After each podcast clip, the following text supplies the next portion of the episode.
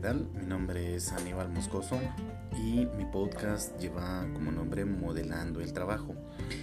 Y a continuación pues vamos a dar algunas ideas generales de qué es lo que trata pues em, el tema.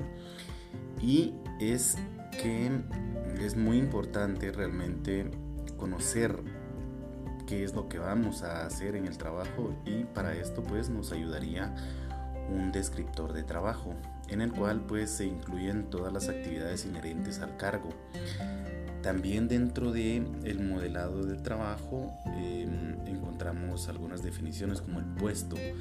El puesto engloba el nombre de nuestro cargo y las funciones que nosotros tendríamos que realizar.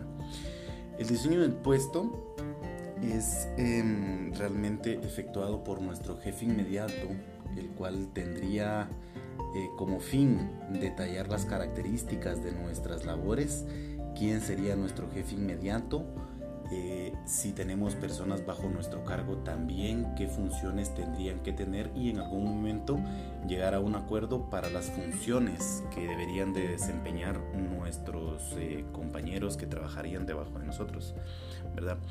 Em, el análisis de los puestos también es muy necesario porque debemos tener claras las funciones, qué impacto van a tener en nuestra función, si es de supervisor o gerente.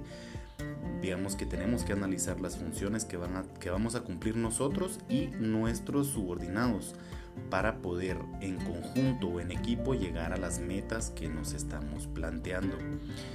Em, básicamente es eso, ¿verdad?